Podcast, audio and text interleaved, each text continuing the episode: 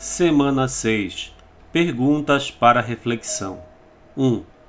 Em Efésios 6, somos instruídos a vestir a armadura de Deus, porque somos soldados que lutam contra o pecado e o mal. Como as diferentes partes da armadura nos ajudam a combater o medo e a ansiedade? 2. Você pode entregar seus planos para o Senhor? Isso é fácil para você? 3.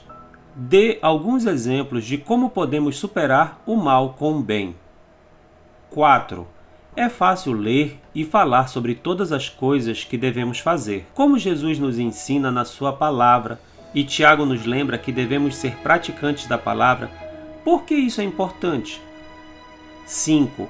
O medo é banido quando confiamos em Deus. Como podemos crescer em nossa fé?